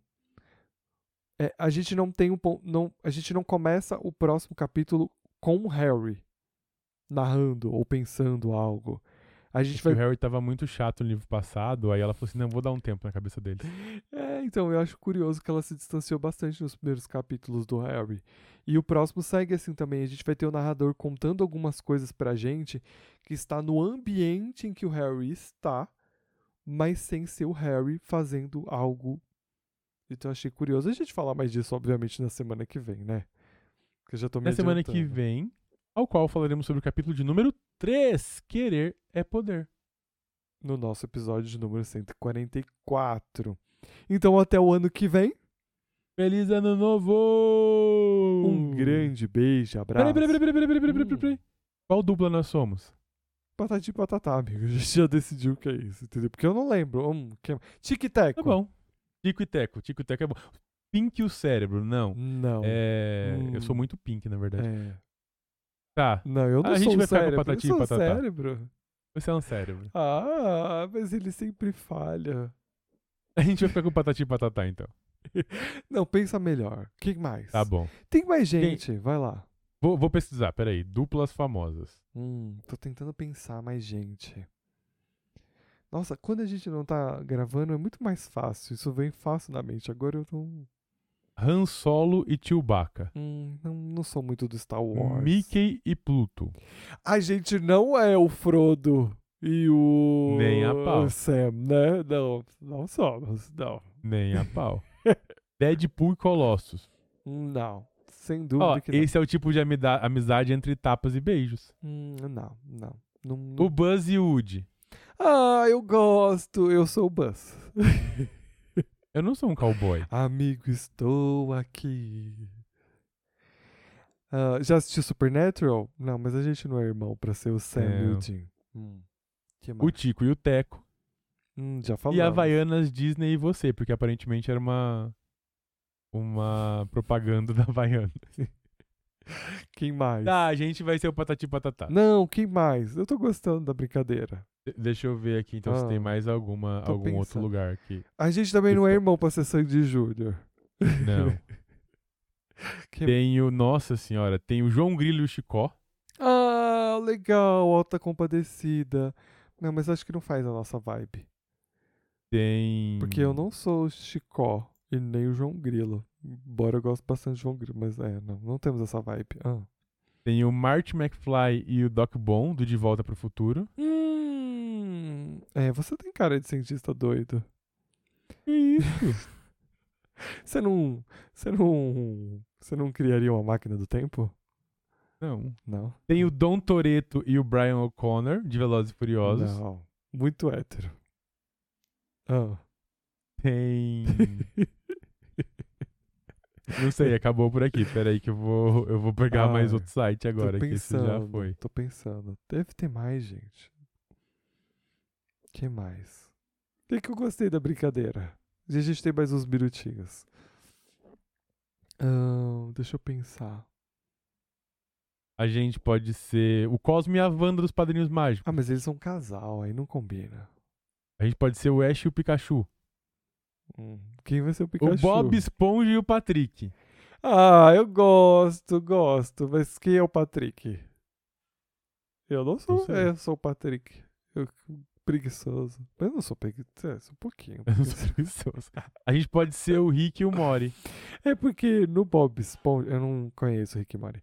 É, pra ser o Bob Esponja, eu acho que eu seria mais o Lula Molusco, entendeu? O Timão e o Pumba. Ah, mas eles são um casal, né? Então, é, Eles são um casal? são. Você nunca viu essa teoria de que eles são um casal e é por isso que eles criaram o, o Simba?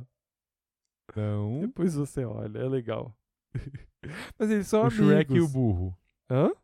O Shrek e o burro. Gosto, mas quem é o Shrek? Você. Pode ser eu. Ah, eu sou burro? Ah, eu não sei se eu quero ser o burro. Você que escolheu. Ah, que mais? E dupla de vilões? Só tem dupla de vilões? Sem ser o Pink e o Cérebro, né? Dupla de vilões. Eu sou a Arlequina e você é o Batman. Hum, Nossa, gente é o Dick Vigarista e o Muttley. cadê o pombo? É, cadê o pombo? Pegue o pombo. Pegue o pombo. Tá, eu sou o cachorro. Tá. Ou a gente pode ser o Jesse e a James da equipe Rocket. Ah, a gente é Jesse James. Ai, Pronto, isso, achamos, achamos. É, mas você, Jesse você quer James ser da quem? Jesse ou a o James? Eu sou a Jesse. Você é a, ah, pegou a melhor. Tá, mas eu aceito ser o James. Não tem problema, não. Na verdade, eu poderia ser o Miau, porque eu sou um gato. ah, hum, bacana. Gente, feliz ano novo pra vocês. que vocês tenham um ano maravilhoso, um ano incrível, que vocês se divirtam muito, mas que vocês se lembrem que terça-feira, embora seja ano novo, ainda é dia de cuidar de você mesmo. Beijos! Um grande beijo, abraço e tchau.